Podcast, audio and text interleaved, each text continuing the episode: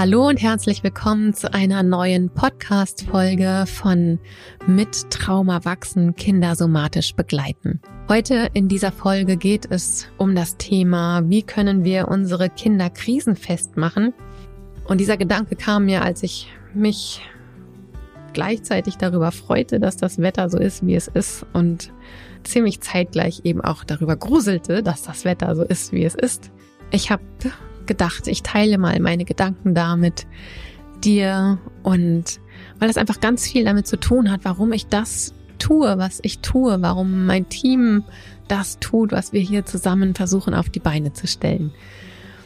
Und hör gerne rein in die Folge. Wir freuen uns natürlich immer über dein Feedback in den Kommentaren auf Instagram oder Facebook, wenn wir die Folge ankündigen oder es ist immer noch wieder das Gleiche, dass wir eure Bewertung in den Podcasts, also bei Apple Podcast, bei Spotify und weiß nicht, wie sie alle heißen, uns Sternchen gebt, uns Kommentare dort reinschreibt. Das hilft uns tatsächlich, unsere Arbeit sichtbar zu machen. Und ich freue mich, dass du heute da bist. Viel Spaß bei dieser Folge.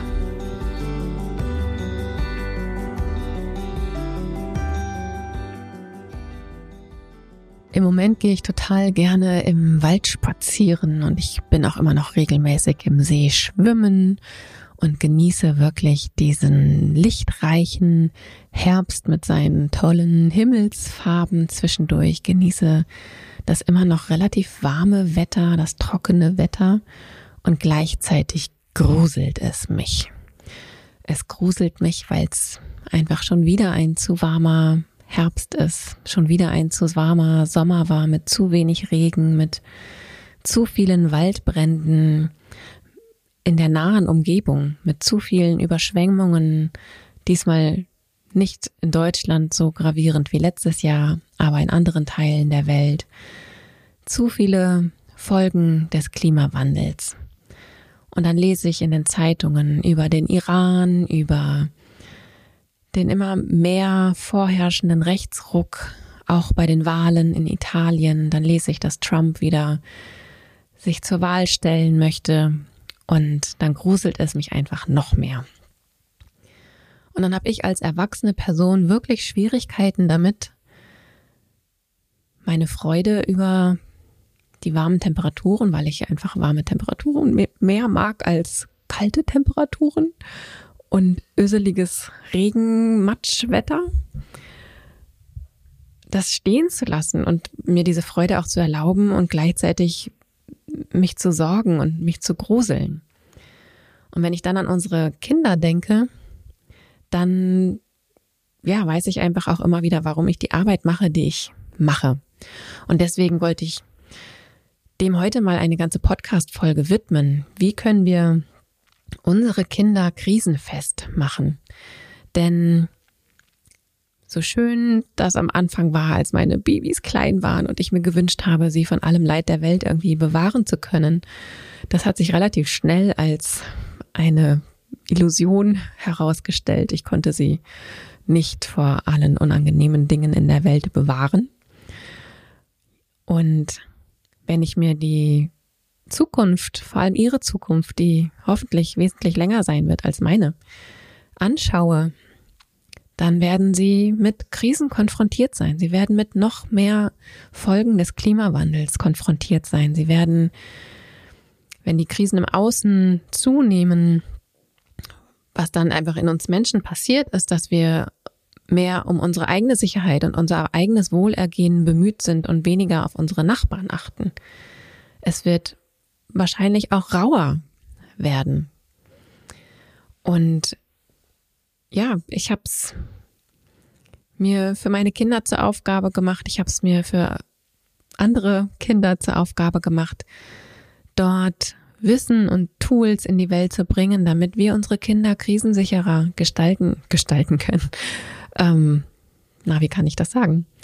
Krisensicherer machen können, aufwachsen lassen können, robuster machen können, resilienter machen können, damit sie in dieser Zukunft, die sie vor sich haben, nicht den Kopf in den Sand stecken, nicht jetzt schon hoffnungslos werden, nicht jetzt schon in Depressionen verfallen, sondern dass sie handlungsfähig bleiben, dass sie Selbstwirksamkeit erleben, auch in Situationen, die sie rütteln werden.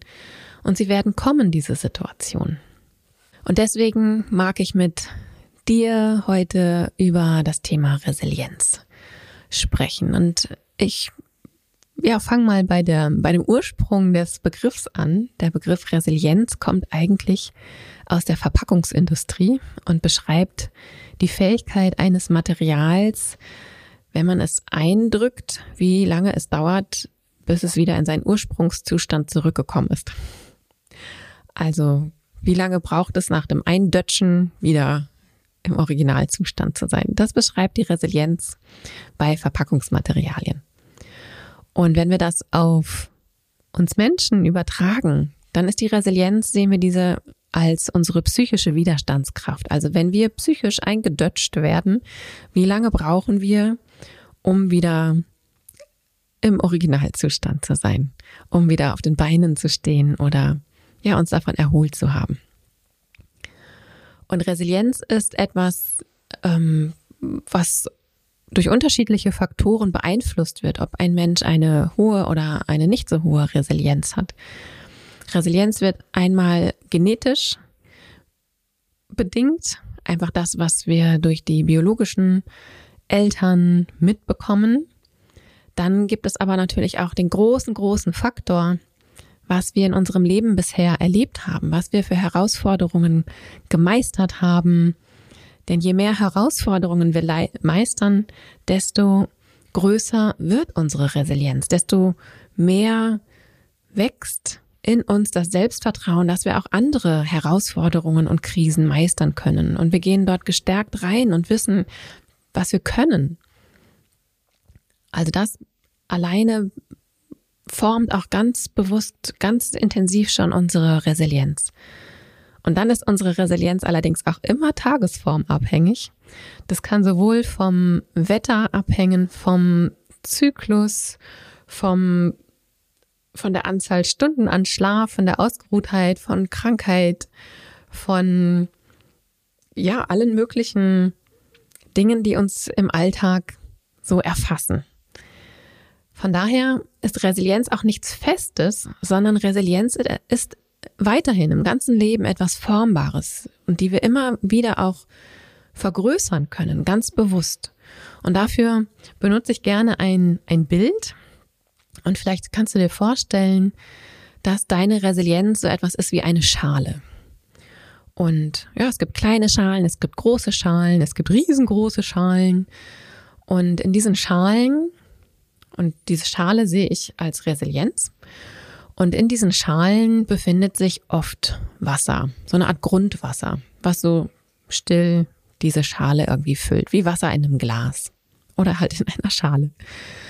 Und dieses Grundwasser, das sind für mich Dinge, die wir vielleicht nicht ganz verarbeitet haben. Also vielleicht auch Emotionen, Gefühle, die wir nicht ganz gefühlt haben, sondern die uns in uns einfach so ein bisschen stecken geblieben sind, oder auch Erlebnisse, die wir nicht ganz verarbeitet haben, auch traumatische Erfahrungen, die Traumaenergie, die nicht wieder den Körper verlassen hat und einfach in uns stecken geblieben ist und da einfach ja ihr, ihre Daseinsberechtigung als Grundwasser in unserer Resilienzschale gefunden hat. Und dann gibt es noch eine dritte Komponente. Das sind Wellen. Wellen sind aktuelle Wellen, die wir jetzt gerade im Hier und Jetzt erleben. Ja, ich sitze hier gerade vor meinem Podcast-Interview, bin so ein bisschen aufgeregt, erzähle ich auch alles irgendwie korrekt und kein Quatsch hier. Ja, und das macht natürlich in mir irgendwelche Wellen. Oder wenn ich mich aufrege, sind die Wellen meistens etwas größer. Wenn ich traurig bin, gibt's auch Wellen. Aber auch wenn ich mich freue zum Beispiel. Und wenn ich dann wieder zur Ruhe komme, mich regulieren kann, dann nehmen diese Wellen auch unter Umständen wieder ab. Und vielleicht kannst du dir vorstellen, dass diese drei Komponenten zusammenspielen. Und du kannst dir vielleicht vorstellen, dass wenn ein Mensch eine riesengroße Resilienzschale hat und da ist ein bisschen, bisschen Grundwasser drin und dann kommen da auch Wellen, dann kann dieser Mensch mit den Wellen, mit dem aktuellen Wellengang ganz gut umgehen. Die Wellen, die schaukeln da so hin und her und die Schale ist aber so groß und das Grundwasser von der Höhe her so, dass einfach auch nichts überschwappt. Ja, es ist, da kann jemand in dieser Badewanne rumplanschen und das Wasser schwappt einfach nicht über, weil die Badewanne einfach groß genug ist. Und das bedeutet, da können wir auch alles handeln. Also die aktuelle Wellenlage können wir handeln. Und wenn du dir dann vorstellst, die Schale ist vielleicht einfach ein bisschen kleiner. Das Grundwasser genauso viel wie vorher und der Wellengang auch genauso hoch. Aber die Schale ist vielleicht so klein, dass das Grundwasser bis kurz unter die Kante geht. Und die Wellen sind höher als die Kante. Und dann fängt das Ganze an zu, dann fängt es an überzuschwappen. Und das bringt uns in Stress, weil wir versucht sind, alles Wasser in der Schale zu halten, weil wir es da drin handeln können. Alles, was rausschwappt, können wir nicht mehr handeln. Also sobald es kurz unter den Rand ist, fangen wir schon an, nervös zu werden und hey, okay, Wasser, bleib mal drin, bleib mal drin. Hey, hey, hey. Und wenn es dann überplatscht, dann kann es durchaus auch sein, dass wir unser Verhalten einfach nicht mehr unter Kontrolle haben. Dann rasten wir manchmal aus, dann sind wir völlig fahrig, dann haben wir eine Panikattacke oder wie auch immer sich das bei der jeweiligen Person dann zeigt. Und du siehst, ja, die Schale, die Schalengröße, die Resilienzschalengröße hat einen ganz großen Einfluss. Wenn jetzt diese Resilienzschale so groß ist, wie sie jetzt gerade war, also relativ klein, sagen wir mal, und das Wasser steht bis ziemlich unter der Kante. Ein ganz kleiner Bereich ist noch frei. Das heißt, ein Mensch mit der Schalengröße und dem Grundwasser bis kurz unter der Kante kann ein Leben leben mit sehr schmalen Wellenbewegungen. Das heißt, wir haben irgendwie eine sehr geringe Schwingungsfähigkeit, die wir erlauben können, ohne dass es uns aus der Bahn wirft. Und das beinhaltet meistens, dass wenn wir nur so eine geringe Spanne für aktuelle Wellen haben, dass wir viele Dinge vermeiden müssen, dass wir viele Dinge nicht machen können, auch viele freudige Dinge, weil Freudewellen eben auch Wellen sind und ja, die Schale zum Überlaufen bringen und nicht zu halten sind und uns in unangenehme Zustände bringen können. Das heißt, Menschen mit einer Schale, deren Grundwasser, und das ist ganz egal, es kann eine riesengroße Grundwasserschale sein, es kann eine riesengroße Resilienzschale sein, mit super viel Grundwasser drin, und dann hast du auch wenig Raum für aktuellen Wellengang.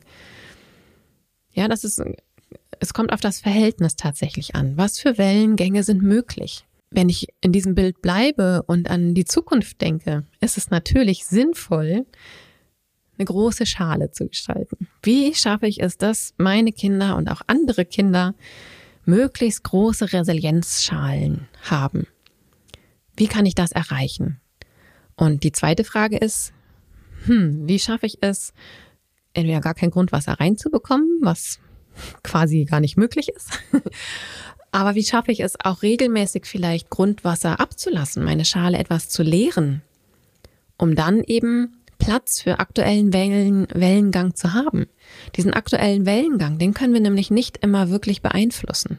Wir können nicht das Wetter beeinflussen. Wir können nicht beeinflussen, ob der Klimawandel seine Folgen an uns auslebt oder nicht. Dann ist da eine Katastrophe. Dann ist dort Dürre, dann sind dort Waldbrände, dann sind dort Überschwemmungen oder andere Dinge.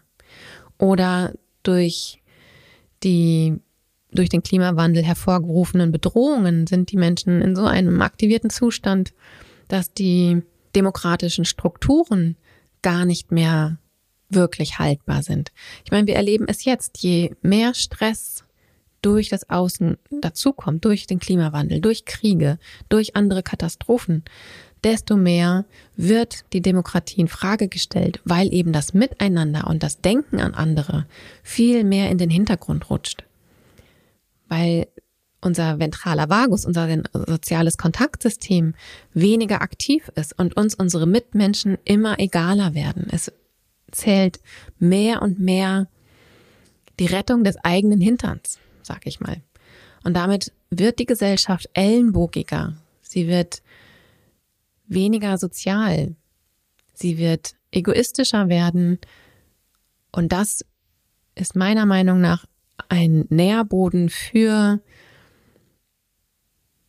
eine politische Richtung, die ich nicht mag. Keinen Millimeter nach rechts. Und deswegen mache ich so viel, wie es geht dafür, um so viel Resilienz und Regulation in die Welt zu bringen, wie es geht. Denn das ist für mich keine Option, dass wir intolerant gegenüber dem Mensch sein werden oder intoleranter, noch intoleranter. Genau, und deswegen lass uns gemeinsam hinschauen. Wie können wir unsere Resilienzschale vergrößern von uns Erwachsenen, aber was können wir auch bei unseren Kindern tun? Und um die Resilienzschale zu erweitern, und da, da fange ich nochmal bei, bei, beim früheren Wunsch für meine Kinder an, ihnen alles Unangenehme zu ersparen. Ähm, und ich habe tatsächlich ab und an Klienten, Klientinnen, die mir von wirklich wunderschönen Kindheiten erzählen, wo ihnen wirklich ganz viele Bedürfnisse erfüllt wurden, wo sie ähm, also wirklich kaum Frust erleiden mussten, wo sie kaum ähm, das Nachsehen hatten, wo sie wirklich von ganz bindungsorientierten, bedürfnisorientierten, ganz engagierten, erwachsenen Bezugspersonen begleitet wurden, die ihnen eigentlich schon jedes Bedürfnis, bevor sie es selber gespürt haben, erfüllt haben. Und ich übertreibe jetzt ein bisschen, aber gar nicht so viel. Und das klingt wirklich nach einer Kindheit, die so gar keinen Raum für Trauma eigentlich, gar keinen Nährboden für Trauma oder für irgendwelche psychischen Probleme oder sowas legen könnte. Doch was bei diesen Menschen geschehen ist, sie haben nicht üben können, mit Krisen umzugehen. Sie haben nicht üben können, Herausforderungen zu meistern. Und das Leben ist einfach so, dass wir immer mal wieder auch Steine auf unserem Weg liegen haben. Und wenn wir nicht lernen, was wir mit diesen Steinen machen können, sondern diese immer von jemandem anderes weggeräumt werden und diese Personen dann irgendwann aber nicht mehr da sind, um uns die Steine aus dem Leben wegzuräumen, dann stehen wir da vor diesen Steinen und sind völlig hilflos. Und dann haben wir eine kleine Resilienzschale, wo vielleicht wenig Grundwasser drin ist, aber die eben auch so klein ist, dass sie kaum Wellengang halten kann. Und das heißt nicht, dass die Kinder jetzt alle traumatisiert werden müssen, damit sie möglichst viele Steine in ihrem Leben da liegen haben, die sie weggeräumt werden müssen. Darum geht es gar nicht. Das Leben, das räumt schon ganz automatisch Steine in den Weg von Kindern. Und das sind Herausforderungen im Familienalltag, Frust, zu durchleben. Das heißt eben auch, sich mit dem Thema Grenzen auseinanderzusetzen. Es ist völlig in Ordnung und wichtig, Kindern Grenzen mitzugeben. Und zwar ist es natürlich die Art und Weise, wie wir Grenzen kommunizieren. Ich kann das willkürlich machen, was sicherlich einen anderen Effekt auf Kinder hat, als wenn ich es ähm, ja bedürfnisorientiert kommuniziere weißt du, das und das ist mir wichtig und deswegen möchte ich nicht, dass du das und das machst. Oder ich möchte nicht, dass du jetzt noch mehr Fernsehen guckst. Und das macht Frust auf der anderen Seite. Das ist ganz natürlich. Und wenn wir aber dann als Erwachsene zum Beispiel einknicken, dann sag, ja, okay, dann darfst du doch Fernsehen gucken. Dann lernt das Kind nicht, wie es mit Frust umgehen kann. Ja, das ist ein aktueller Wellengang und es lernt nicht, wie es mit diesem Wellengang umgehen kann.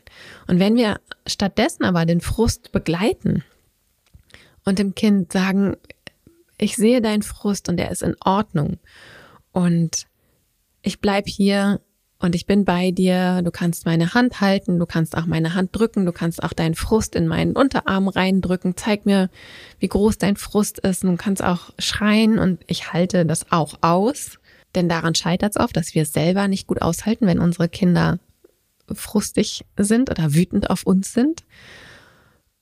Und wenn wir unser Kind aber dabei begleiten, durch diesen Frust zu gehen, dann lernt es Umgang mit Wellen.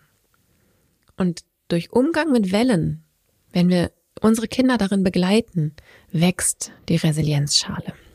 Und so lernt das Kind, aha, ich kann diesen Frust halten. Ich werde koreguliert, ich werde begleitet, ich bin weiterhin in Bindung, auch wenn ich dieses unangenehme Gefühl gerade habe. Ich bin nicht alleine damit und mir hilft jemand, dieses Gefühl zu handeln und zeigt mir, wie es funktioniert. Und so können wir, und das ist eine Art und Weise, wie wir die Resilienzschale von Kindern erweitern können, indem wir ihnen diese kleinen Dinge nicht ersparen. Und ich rede da wirklich von kleinen Alltagsdingen. Und ich erlebe es immer wieder in der Praxis, dass viele Eltern und erwachsene Bezugspersonen, eben weil sie es selber nicht gut aushalten können. Und auch das ist völlig verständlich und normal und äh, gibt es mein völliges Mitgefühl für. Doch es ist tatsächlich nicht hilfreich. Für beide Seiten. Und deswegen arbeite ich eben auch viel mit Eltern, damit sie dann eben auch bei sich gucken können, okay, was unterstützt mich dabei, um den Frust meines Kindes halten zu können? Was macht es überhaupt mit mir? Woran liegt es überhaupt vielleicht? Und wie kann ich es auflösen, damit mir das besser gelingt? Damit ich mein Kind besser unterstützen kann, diesen Frust zu durchleben, damit er nicht zu Grundwasser wird. Wenn die, der Frust begleitet wird und durchlebt wird, dann ebbt er auch wieder ab ja, dann macht es Wellengang und dann fließen diese Wellen auch sofort wieder durch den Abfluss sozusagen ab und es bleiben keine Rückstände. Das ist also eine Möglichkeit und ich weiß, dass das nicht immer einfach ist, aber deswegen machen wir auch unsere Arbeit, um auch die Erwachsenen dabei zu unterstützen, ähm, ja, ihre eigenen Themen in den Blick zu bekommen, die sie haben, wenn sie ihre Kinder begleiten. Und das ist eben eine Möglichkeit die Resilienzschale zu vergrößern. Das zweite ist, wie können wir denn mit diesem Grundwasser umgehen? Wie, wie mache ich das, wenn da in der Schale meines Kindes oder auch bei mir selber schon irgendwie Grundwasser drin ist? Wie kriege ich das denn wieder raus? Oder wie kann ich es auch verhindern, dass neues Grundwasser reinkommt? Wie kann ich es verhindern, dass neues Grundwasser reinkommt? Das habe ich gerade schon angedeutet, indem aktuelle Wellengänge, also aktuelle Aktivierung im Nervensystem, aktueller Frust, Angst, Wut, Freude, Trauer, alles Mögliche, was uns irgendwie in Wallung bringt, angenehm wie unangenehm. Und da benutze ich bewusst nicht die Worte positiv und negativ. Für unser Nervensystem ist das völlig egal, ob, ähm, also da gibt es kein Positiv und Negativ, da gibt es nur Wellengang. Und da ist auch egal, ob die Wellen rot, grün, blau oder lila, weiß gepunktet irgendwie sind, ob die angenehm oder unangenehm sind. Das sind einfach Wellen. Und wenn die Schale voll ist und die Wellen drüber gehen, dann ist es halt voll. Völlig egal, welche Farbe das Wasser hat. Genau. Und wenn wir halt eben unsere Kinder dabei begleiten, wie sie mit aktuellen Wellen umgehen können, wie sie Frust handeln können, wie sie auch Angst durch Angst durchgehen können und auch mit Angst Dinge tun können oder auch trauern können oder auch wütend sein können und in ihrer Wut begleitet werden, sodass sie sein darf, dann können wir verhindern, dass sich diese aktuellen Wellen, die ja kommen werden, ja, ich kenne keinen Menschen, der nie in seinem Leben Wut empfunden hat. Ich kenne viele Menschen, die nicht Wut empfinden, zeigen durften. Deren Wut ist in ihnen stecken geblieben und zu Grundwasser geworden und hat die Resilienzschale ordentlich mit Grundwasser gefüllt. Wenn wir Emotionen, wenn wir Gefühle nicht zulassen, wenn wir sie unterdrücken, wenn die in uns stecken bleiben, dann entwickelt sich Grundwasser. Und um dieses Grundwasser wieder loszuwerden, da gibt es auch ganz viele verschiedene Wege und Methoden, also in Somatic Experiencing. Ähm, da haben wir ganz viele Techniken dazu. Ich will hier nur kurz auf die SOS-Übungen eingehen. Die SOS-Übungen helfen auch, steckengebliebene Emotionen, also Grundwasser, wieder in Bewegung zu bringen und dann eben aus unserer Resilienzschale wieder abfließen zu lassen, sodass mehr Platz entsteht für aktuellen Wellengang. Das heißt, mit den SOS-Übungen zum Beispiel kann es geschehen, dass alte Trauer wieder in Bewegung kommt und dann wieder zu einer Welle wird. Ja, du kannst dir das wirklich vorstellen. Da ist diese Schale und da ist für den Moment vielleicht stilles Wasser und dann machst du die SOS-Übungen und dann kommt ein Wellengang und merkst auf einmal, wie aus, ja, da wird was aufgerührt aus diesem Grundwasser und es entstehen Wellen dadurch, durch das Aufrühren, kommt vielleicht gar nichts von außen, sondern kommt eben aus dem Inneren, kommt auf einmal diese alte Trauerwelle wieder zum Vorschein. Und wenn die klein genug ist, dann kannst du sie eventuell handeln und dann kann sie abfließen. Und dieses Wasser, was dort in Bewegung gebracht wurde, in Wellenform gebracht wurde und dann abfließen kann, ist nachher nicht mehr in deiner Schale drin. Und das gleiche gilt für Wut, das gleiche gilt für Angst etc. Wichtig ist, dass der Wellengang, der ausgelöst wird, nicht zu groß ist. Ja, dass der Wellengang einfach passgenau quasi zu deiner aktuellen Resilienzschalengröße passt. Und daher sind die SOS-Übungen ein total hilfreiches Tool, regelmäßig kleine Mengen an Wellen irgendwie loszutreten von Grundwasser damit die sich auch wieder verdünnisieren können, damit die abfließen können aus der Resilienzschale. Und da gibt es ganz viele andere Möglichkeiten auch noch, aber ich versuche ja immer meinen Podcast hier so kurz wie möglich auch zu halten. Deswegen beschränke ich mich jetzt hier gerade mal auf die SS-Übungen. Und dann gibt es natürlich immer noch die Frage, okay, wie kann ich denn den Wellengang vielleicht doch beeinflussen? Und ich habe vorhin schon gesagt, das ist bei manchen Wellengängen können wir es gar nicht beeinflussen. Also wenn so eine Umweltkatastrophe irgendwie geschieht oder äh, ein Krieg ausbricht und der mit uns was macht, dann ist einfach manchmal Wellengang da. Und dann ist es gut, an den anderen beiden Faktoren, also Resilienzschalengröße und Grundwassermenge, vorher schon ordentlich gearbeitet zu haben, damit wir genügend Puffer haben, dass da eben auch Wellengang geschehen kann. Und was wir aber auch machen können, ist zu gucken, die aktuellen Wellen, die dort entstehen, sind die wirklich aus dem Hier und Jetzt? Und das erkläre ich mal folgendermaßen. Ähm, du kennst wahrscheinlich den Begriff Trigger oder auch, also ein Trigger ist ein unangenehmer Zustand, der ausgelöst wird durch einen Trigger, durch einen Impuls sozusagen. Das Gegenteil, die angenehme Variante davon ist ein Glimmer. Also wenn ich zum Beispiel Apfelkuchen aus irgendeiner Bäckerei rieche, dann sitze ich sofort bei meiner Oma auf dem Sofa und sehe den Apfelkuchen mit der Sahne da drauf vor mir und ich rieche es.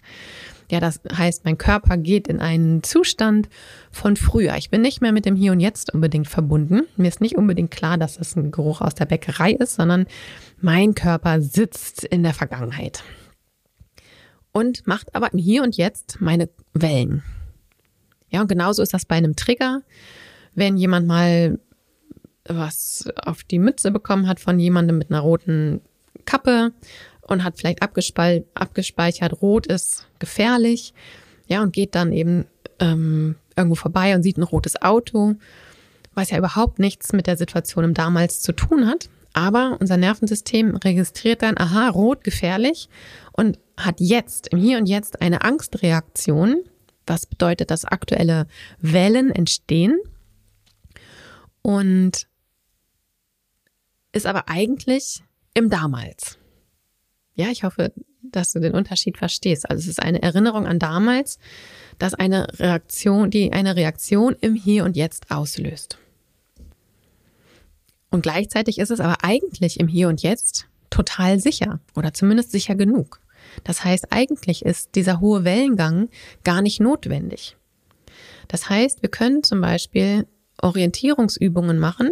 Die dritte Übung der SOS-Übungen zum Beispiel. Schau dich um und zähle alle schönen oder runden Dinge oder eckigen Dinge oder alle Dinge einer bestimmten Farbe oder vertikale Linien, die unserem Nervensystem wieder helfen, mit dem Hier und Jetzt uns zu verbinden und über verschiedene Sinne zu erfahren, aha, das ist ja eine ganz andere Situation als früher. Ich sehe ein rotes Auto, das ist nicht der Mensch von früher, der mir eine rüberge gezwirbelt hat, Das heißt, es gibt gar keinen Grund, einen Alarm auszulösen, der diesen hohen Wellengang verursacht.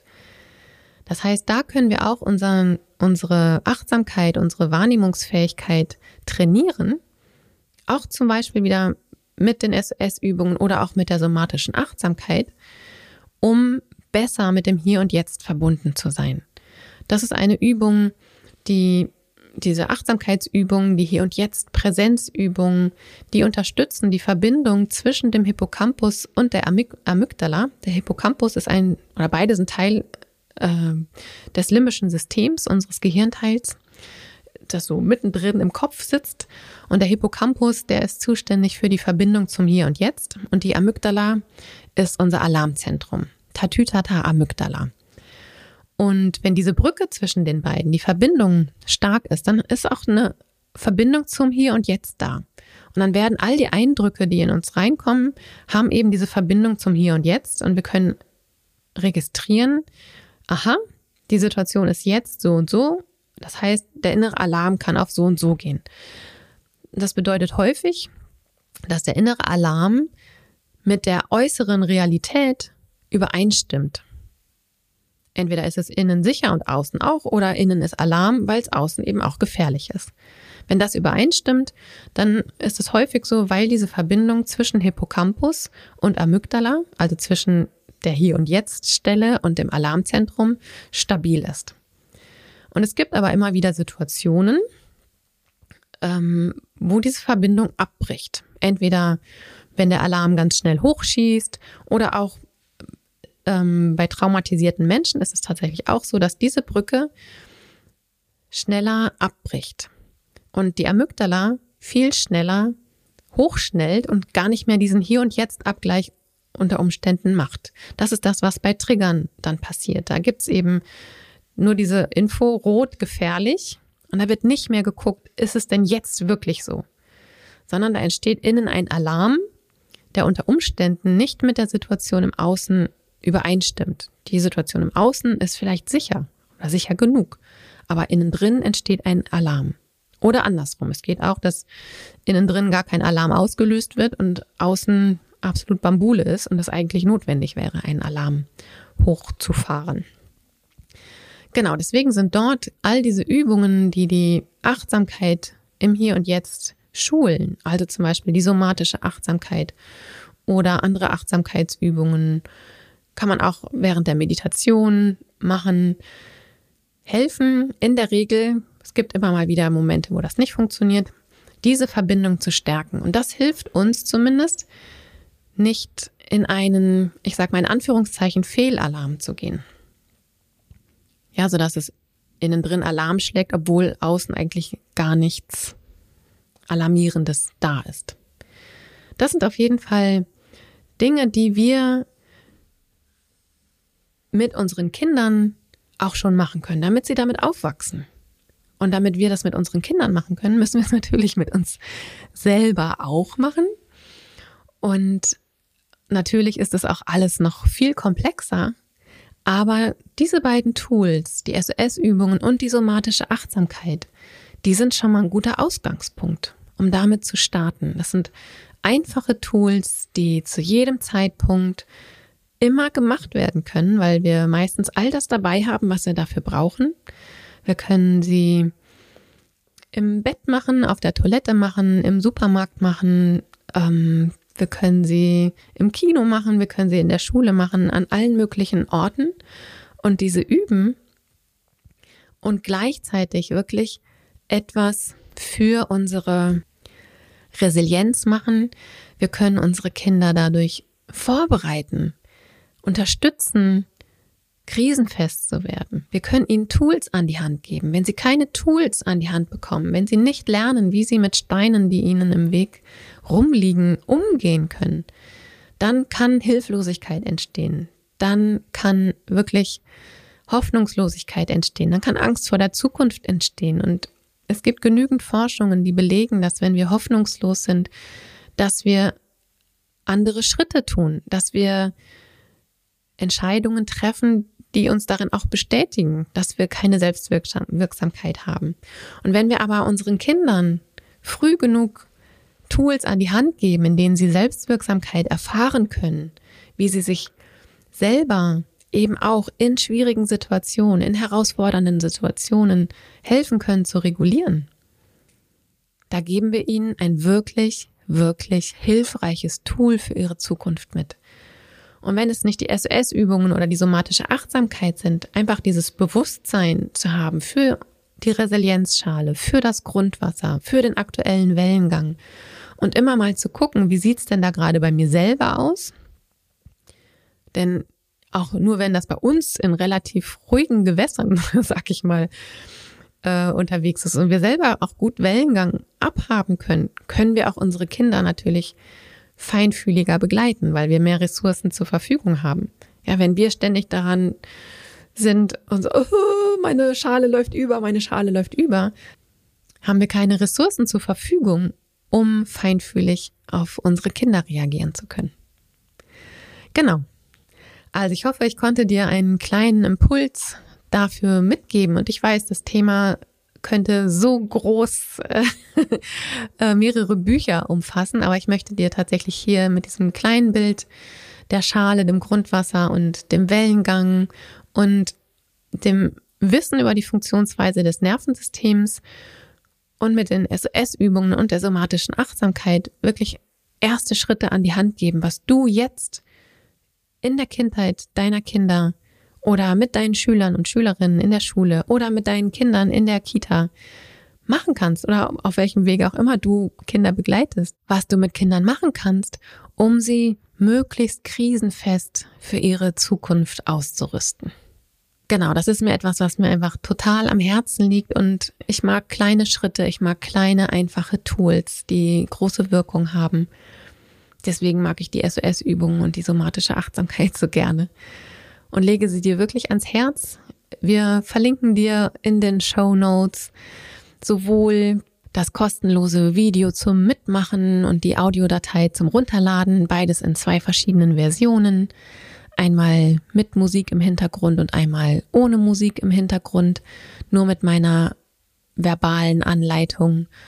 Genau, wenn du mehr darüber wissen möchtest, wenn du noch mehr über die Funktionsweise des Nervensystems hinter den SOS-Übungen zum Beispiel wissen möchtest, was sind das für Übungen genau, dann kann ich dir den SOS-Übungen für Kinder Basiskurs empfehlen. Vielleicht kennst du die SOS-Übungen auch schon, wenn du länger uns schon folgst, sei es über unseren Newsletter oder über Instagram oder Facebook oder eben auch hier über den Podcast, dann hast du bestimmt schon gehört, dass die SOS-Übungen bei uns ja einen großen Teil unseres Angebotes ausmachen und wir auch wieder Menschen ausbilden zu SOS-TrainerInnen, damit wir dieses Wissen weiter in die Welt tragen können, damit wir unsere Kinder, und damit meine ich unsere Kinder in dieser Generation, krisenfester in die Welt schicken können.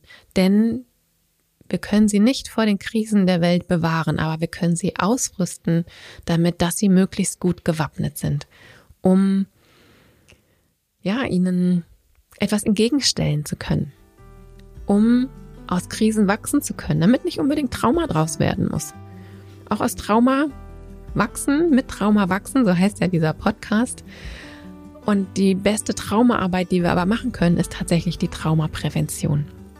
Von daher lade ich dich gerne ein, eins dieser Angebote zu nutzen, auch zur somatischen Achtsamkeit. Da haben wir einen Workshop im Angebot und auch ein Armband, was uns immer daran erinnert, ab und an mal die somatische Achtsamkeit zu praktizieren.